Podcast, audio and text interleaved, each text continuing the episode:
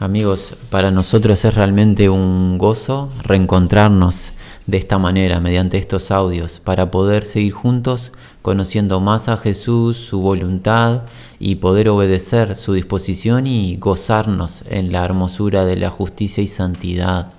Si ustedes tienen a bien recordar, encuentros anteriores, sobre todo los últimos encuentros, hemos considerado, hemos ingresado en la parte en la que Jesús en la montaña empieza a enseñar y legislar acerca del relacionamiento que tenemos las personas, el relacionamiento válido y agradable en el contacto físico entre las personas que, como hemos visto, Jesús ha, ha enseñado es únicamente entre un hombre y una mujer en la unión matrimonial.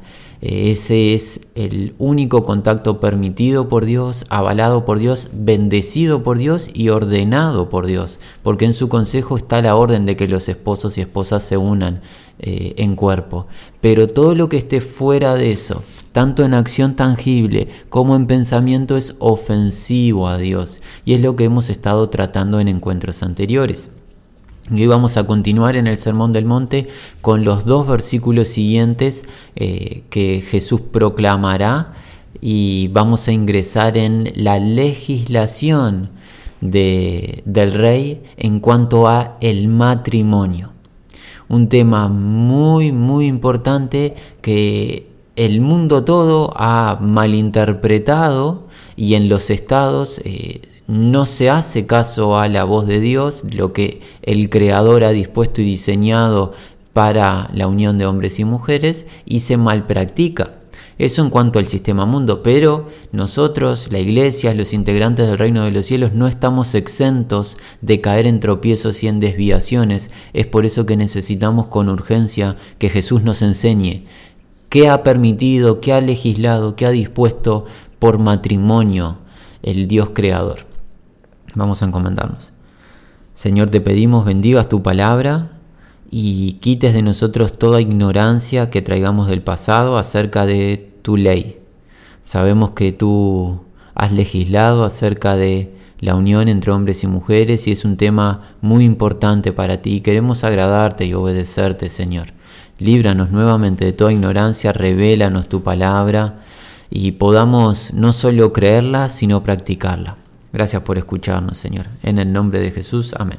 Bueno, amigos, ustedes quizás ya lo saben, estamos en un pasaje central, estamos en el Sermón del Monte, en el capítulo 5 de Mateo. Hemos estado en él desde ya hace un tiempo. Y vamos atravesando ya el capítulo 5 y nos vamos acercando hacia el final de a poquito. Vamos a estar hoy en los versículos 31 y 32. Mateo 5, 31. Jesús habla. También fue dicho, cualquiera que repudia a su mujer, dele carta de divorcio. Pero yo os digo que el que repudia a su mujer a no ser por causa de fornicación, hace que ella adultere. Y el que se casa con la repudiada comete adulterio. Jesús nuevamente hace referencia al auditorio inmediato. Si ustedes lo recuerdan amigos, hemos proclamado, declarado de que Jesús está eh, compartiendo este sermón y tiene a sus apóstoles a sus pies, el resto de sus discípulos, más que probablemente todo el cuerpo rabínico fariseo y el resto de la población. Toda la población hebrea había oído, había oído que a los escribas y fariseos interpretar la ley de Dios en las sinagogas. Y es por eso que ellos recibían la enseñanza rabínica y la escuchaban, ¿verdad? La enseñanza rabínica disponía que todo hombre judío que se encontrara algo desagradable de su compañera, algo que no le gustase en su compañera, podía divorciarse de ella. A tal punto llegó este extremo que eh, eruditos nos cuentan que los varones hebreos daban carta de divorcio a sus compañeras de la juventud porque no les gustaba la manera en la cual le cocinaban. Así de extremo había sido eh, la práctica judía de los tiempos de Jesús. ¿Por qué? Porque los rabinos malinterpretaron la ley de Dios y se autopermitieron divorciarse de sus esposas, cualquiera sea eh, el hecho o la circunstancia. Y Jesús, nuevamente como en el resto de los temas, va a legislar y nos va a indicar qué es lo que Dios permite. ¿Qué Dios permite acerca del relacionamiento, la unión matrimonial y la ruptura matrimonial, en este caso el divorcio? Versículo 32, pero yo os digo, aquel que tiene voz por encima de todo, ser legislador del reino, yo os digo que el que repudia a su mujer, a no ser por causa de fornicación, hace que ella adultere, y el que se casa con la repudiada comete adulterio.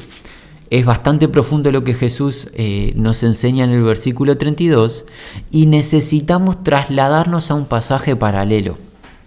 Aquí en el Evangelio de Mateo, pero nos vamos a adelantar hasta el capítulo 19. Jesús en el capítulo 19 de este mismo Evangelio de Mateo cubre este mismo tema pero de una manera un poquito más explayada. Así que nosotros nos vamos a trasladar, perdón, nuevamente hasta el capítulo 19, como si estuviera, como si fuera parte del Sermón del Monte, porque la palabra es la misma, pero de manera más extendida y la comprenderemos con mayor facilidad. Vamos a Mateo 19, versículo 3. Entonces vinieron a él, a quien a Jesús, los fariseos, tentándole y diciéndole, ¿es lícito al hombre repudiar a su mujer por cualquier causa? El versículo 3 nos da el contexto en el cual Jesús enseñará acerca del matrimonio y el divorcio. La enseñanza parte en respuesta a la consulta de los fariseos, de los líderes en el judaísmo. Y la consulta no tiene el objetivo de obtener enseñanza divina para obedecer a Dios. No están buscando eso los fariseos. Los fariseos tienen como objetivo, según el relato de Mateo, tentar a Jesús. Tentar a Jesús para que emita una palabra distinta a la ley de Dios y así hallar tropiezo en él, o tentar a Jesús y poner al pueblo en su contra en base a lo que Jesús legisle y enseñe. De una manera u otra, los fariseos quieren poner tropiezo a Jesús porque no soportan a Jesús, básicamente. Son, en la gran mayoría, no todos los fariseos, pero la gran mayoría son enemigos de Jesús y no se agradan de él ni de sus enseñanzas. No está en la voluntad farisea escuchar a Jesús y aprender de él, sino que la voluntad es ponerle tropiezo. Y es en ese contexto que Jesús va a empezar a declarar y enseñarnos acerca del matrimonio y del divorcio. Versículo 4. Él, Jesús, respondiendo les dijo, ¿no habéis leído que el que los hizo al principio, varón y hembra los hizo? Jesús comienza de una manera muy peculiar y lo primero que hace es exhibir la ignorancia farisea. ¿De qué? De no comprender la ley de Dios. Los fariseos leyeron la ley de Dios. Es más, Jesús en su ministerio recalcó que los fariseos escudriñaban la palabra, la investigaban con precisión, pero jamás comprendieron el verdadero significado de la misma. Y aquí Jesús deja entrever que los fariseos no buscaban la voluntad de Dios. ¿Por qué? Porque leyendo no comprenden. ¿No habéis leído acaso que el que los hizo al principio, varón y hembra los hizo? ¿Y a dónde nos traslada Jesús? Nos va a trasladar al génesis del asunto. Nos va a llevar al huerto del Edén, nos va a llevar al principio de la creación de Dios, donde Dios creó al hombre y a la mujer y allí mismo formó la institución matrimonial. Ahí parte la enseñanza de qué es el matrimonio para Dios y qué importancia tiene ante sus ojos. Y nosotros vamos a tener que trasladarnos al huerto del Edén.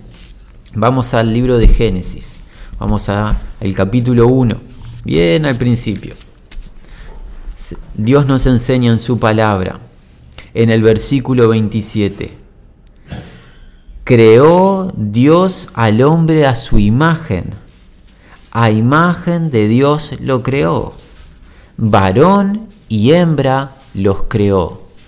El autor de la vida el creador de la raza humana es Dios. Y es por eso que Dios es el único con la capacidad, habilidad y autoridad de decirnos qué es lo correcto y qué no. Él es el único que nos puede decir cómo utilizar nuestro cuerpo y no es nuestra mente o la enseñanza contemporánea académica. Solamente el creador de nuestros cuerpos nos puede decir qué está bien hacer y qué está mal hacer. Dios es el creador del hombre y de la mujer. Vamos a adelantarnos hasta el capítulo 2. Versículo 18. Y dijo Jehová Dios, no es bueno que el hombre esté solo, le haré ayuda idónea para él, una ayuda eh, propia, una ayuda ideal para el hombre Adán que Dios creó del polvo de la tierra. Abraham estaba solo, no tenía una compañera, una ayuda en la cual apoyarse. Y Dios, el Dios sabio creador, dijo, no es bueno que el varón esté solo, necesita compañía, necesita alguien que le ayude y le complemente. 19. Y Jehová Dios formó pues de la tierra toda bestia del campo, toda ave de los cielos, y las trajo a Adán para que viesen como las había de llamar, y todo lo, todo lo que Adán llamó a los animales vivientes, ese es su nombre. Y puso Adán nombre a toda bestia de los cielos y todo ganado del campo, mas para Adán no se halló ayuda idónea para él. Entonces Jehová Dios hizo caer sueño profundo sobre Adán mientras éste dormía, tomó de sus costillas y cerró la carne en su lugar y de la costilla que Jehová Dios tomó del hombre, hizo una mujer y la trajo al hombre. Dijo entonces Adán, esto es ahora hueso de mis huesos, carne de mi carne, esta será llamada varona, mujer, porque del varón fue tomada. Y aquí, versículo 24 es la clave. Dios va a legislar la institución matrimonial. Atentos. Por tanto, por lo cual, dado que Dios creó a Adán y de la costilla de Adán creó a la mujer, por ende la mujer proviene del hombre, es carne de la carne del hombre, huesos de los huesos del hombre, son los dos creados por Dios. Dado eso, versículo 24, dejará el hombre a su padre y a su madre y se unirán a su mujer y serán una sola carne. Aquí el Dios creador no solo crea al hombre y a la mujer, sino que también crea y legisla la institución matrimonial. El matrimonio es una institución de Dios, no es institución del hombre. El hombre no creó el matrimonio, Dios lo creó. Y es Dios el único que puede decir qué está permitido y qué no está permitido. Dios formó la institución matrimonial y esa institución se forma al hombre dejar su hogar paterno, a la mujer dejar su hogar paterno y formar un nuevo hogar estas dos personas, hombre y mujer, y al formar ese hogar unirse en cuerpo siendo uno, pero esta es una unión orgánica. Estas dos almas pasan a ser una. Es una unión absoluta ante los ojos de Dios, una unión indivisible. Los dos seres pasan ahora a formar uno. El uno con el otro un complemento ideal dispuesto por Dios. Notemos que en el huerto del Edén Adán y Eva no tenían espacio para ningún tipo de división o divorcio porque no había otra opción para elegir, porque Dios nos está demostrando en el principio mismo que no hay espacio para la división matrimonial, no es su plan. Su plan no es que el uno deje al otro, sino que, se unan y permanezcan unidos. La legislación de Dios para el matrimonio está por encima de cualquier legislación estatal eh, de turno, porque Dios es el autor del matrimonio y Dios es el creador del hombre y la mujer. Cuando en la escritura encontramos que Dios creó al hombre y a la mujer, está expresado en tercera persona del singular en masculino y es Dios quien creó. Es por eso que para nosotros, para los integrantes del reino, es muy importante estar atentos a esto y, comprender que el matrimonio es una institución avalada por Dios, legislada por Dios, creada por Dios y es muy importante ante sus ojos. No puede ser considerado este un tema como se considera en el sistema mundo, que es un tema más de hacer y deshacer como entiendo conveniente. No es así ante los ojos de Dios. Vamos a volver a Mateo. Habiendo comprendido de manera ágil el diseño original de Dios para el hombre y la mujer, vamos a volver a Mateo. Estamos en el capítulo 19, leímos los versículos 3 y 4, vamos de nuevo al versículo 4, él respondiendo les dijo, ¿no habéis leído que el que los hizo al principio varón y hembra los hizo? Dicho sea de paso, esto nos da la pauta que Jesús se apoyaba en las escrituras. Jesús reconoció las escrituras, las sagradas escrituras. Hay algunos, perdón, hacemos un paréntesis, que consideran que el libro de Génesis y el relato de la creación es un cuento de hadas o es un cuento de niños, que Dios utilizó un cuento de niños para como para contarnos a nosotros sus hijos. Jesús avala el relato de Génesis. Jesús habla del relato de Génesis como la creación misma y el inicio de la raza humana. Eh, Jesús, recuerda amigo, Jesús es veraz en toda su proclamación, así que para Jesús esto no es ningún cuento de hadas, lo que en Génesis se nos declara. Él cita esa acción y ese inicio de nosotros las personas. Vamos al 5. Y dijo, por esto el hombre dejará a su padre y a su madre y se unirá a su mujer y los dos serán una sola carne. Así que ya Así que, perdón, no son ya más dos, sino una sola carne. Por tanto, lo que Dios juntó, no lo separe el hombre. Jesús responde en un principio la pregunta capciosa farisea, llevándonos al inicio y al diseño original de Dios, demostrando que la institución matrimonial le pertenece a él, es entre un hombre y una mujer, que de dos personas pasan a ser una, unión corporal, unión espiritual, unión, unión orgánica, un complemento perfecto, y esa unión no debe ser divisible. Y es más, en el versículo 6 Jesús nos da un mandato, proclama un mandamiento, y el mandamiento es, dado que la institución matrimonial es de Dios, lo que Dios juntó, no lo separa el hombre. El que une a un matrimonio de hombre y mujer, el que une dos hijos de Dios, hombre y mujer en matrimonio, es Dios mismo. Lo que Dios unió, lo que Dios juntó, no lo divida, no lo separe el hombre. Este es un mandamiento de Jesús, por ende de Dios. Y es muy claro. La pregunta es, ¿por qué? ¿Por qué es tan importante para Jesús? ¿Por qué es tan importante para Dios eh, el matrimonio, la unión matrimonial? ¿Qué representa? Bueno, representa la relación de Dios mismo con su pueblo, con su pueblo Israel y con su iglesia. veámoslo simplemente en dos pasajes. Hay varios pasajes que hacen referencia a la unión entre Dios y sus hijos como el matrimonio. Varios pasajes. Vamos a quedarnos con dos. Jeremías, capítulo 31. Dios hablando acerca del el pueblo que él escogió Israel. Vamos al profeta Jeremías capítulo 31, donde se proclama la nueva alianza, nuevo pacto. Vamos a leer solo el versículo 32. Miren lo que proclama Jehová. No como el pacto que hice con sus padres el día que tomé su mano para sacarlos de la tierra de Egipto, porque ellos invalidaron mi pacto, aunque fui yo un marido para ellos, dice Jehová. Dios se considera para con Israel el esposo de la nación de Israel.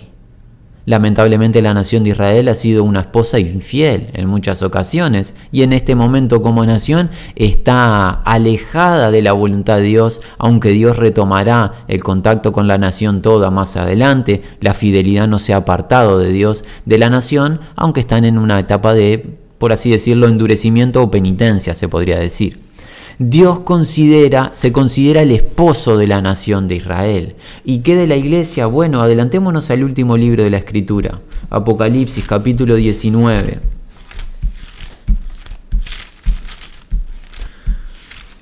Tiempo de gloria. ¿Qué vemos en el capítulo 19, versículo 7? Gocémonos y alegrémonos y démosle gloria, porque han llegado las bodas del Cordero y su esposa se ha preparado y a ella se le ha concedido que se vista de lino fino, limpio, resplandeciente, porque el lino fino es las acciones justas de los santos. En, en la escritura está revelado que la iglesia de Jesucristo, la que Él inauguró, derramando el Espíritu Santo en Pentecostés, la iglesia de Jesucristo es su prometida aquella que está comprometida a fidelidad a Cristo y que consumará la boda en esta misma acción, en el capítulo 19 de Apocalipsis, cuando se den las bodas del Cordero. Dios es el esposo de Israel, al igual que Jesucristo es el prometido que será el esposo de la iglesia. ¿A qué vamos con todo esto? El matrimonio es una representación de la relación de Dios con las personas, en este caso con sus hijos. Dios no se separa ni se divorcia de sus hijos. Dios no nos abandona a sus hijos. Una vez que estamos unidos a Cristo, no nos separa nadie de Él. Jesús no se divorcia de nosotros ni nos aleja. Es por eso que es muy importante para Dios qué clase de actitud tomamos sus hijos en cuanto al matrimonio. Porque el matrimonio de nosotros sus hijos es una representación de la relación de Dios y su pueblo. No debe de ser tomado a la ligera. Pregúntate, amigo, amiga, tú que consideras que es algo trivial o vano el casarte o, o divorciarte. Pregúntate, ¿Jesús se divorcia de ti cada vez que tú tropiezas o le ofendes? No, no lo hace. Mediante el arrepentimiento y confesión te vuelve a limpiar, te purifica, te sana, te consuela. No se divorcia de ti. Es por eso que Él tampoco quiere que nosotros nos divorciemos y seamos desleales a, a, nuestro, a nuestro pacto, a nuestros votos emitidos de fidelidad. Esto trae mayor importancia al tema matrimonio. No podemos divorciarnos, Dios no quiere que nos divorciemos porque el matrimonio es una representación de la relación de Dios con sus hijos. ¿Sí? El matrimonio es creado por Dios, es su institución, es legislado por Dios, es mandatado por Dios y representa la relación de Él y sus hijos. ¿Cuánta verdad para considerar? Y ponerla en práctica, mi amigo. Y queremos destacar un punto más. Vamos a ir al libro del profeta Malaquías. Es muy fácil de encontrar este libro, amigo. Nos gusta, es muy sencillo. ¿Por qué? Porque es el último que encontramos en el Antiguo Testamento. Es muy sencillo de, de encontrar el profeta Malaquías. Capítulo 2. Capítulo 2 de Malaquías. Vamos a leer en esta oportunidad solo el versículo 16 porque Jehová Dios de Israel ha dicho que Él aborrece el repudio. Jehová Dios ha dicho que Él aborrece el repudio. Jehová ha proclamado que Él odia el divorcio o el repudio. No se agrada en el divorcio, no festeja el divorcio, sino que ¿qué? Lo aborrece, lo detesta, tiene desprecio por el divorcio. Amigos, hemos cubierto de manera ágil y sencilla la primer parte de la enseñanza del matrimonio en el reino de los cielos. Queremos hacer una aclaración. Todo esto que hemos proclamado es la voluntad de Dios para sus hijos. No estamos cubriendo aquí eh, la disposición y, la vida de aquellos que están fuera del reino de los cielos. Eh, lamentablemente en el sistema mundo en este tema se hace y deshace de una manera muy triste, pero no es, no es ese grupo de personas a la que abarca en este punto la enseñanza de Jesús. Esta enseñanza es directamente a sus hijos. Hay un cuerpo doctrinal de enseñanza de excepciones para aquellos que conocen a Cristo, renacen del Espíritu luego de haberse casado y divorciado. Hay excepciones y hay eh, enseñanza para ello que el apóstol Pablo nos revela en, en la epístola a los Corintios, en el capítulo 7, en la primera carta. Pero no estamos cubriendo eso, estamos considerando el matrimonio entre hijos e hijas de Dios que conocen su palabra y que con conocimiento dan el paso y el compromiso de unirse ante Dios de una vez y para siempre. Y hemos cubierto el por qué Dios no quiere que nos divorciemos. Hemos visto que el matrimonio es una institución creada por Dios, es legislada por Dios, es unida por Dios porque Dios es el que une junta, es mandatada por Dios porque es el que manda que no nos separemos, es una representación de la relación entre Dios y sus hijos y agregamos en este último punto que Dios aborrece el divorcio. Esta es la primer parte de la enseñanza del matrimonio. Continuará en el próximo encuentro. ¿Por qué? Porque los fariseos retrucarán las palabras de Jesús y pedirán más explicaciones a Jesús. Y eso lo cubriremos en el siguiente encuentro. Es nuestra súplica al Padre que estas palabras hayan cabida en tu corazón, hermana, hermano en Cristo, para que si tú estás en debilidad o en lucha y estás pronto para dar el paso de divorcio, pongas freno de mano y te humilles ante el Señor, te pongas en súplica ruego y oración y busques su voluntad, porque su voluntad es que sus hijos permanezcamos unidos sin divorciarnos.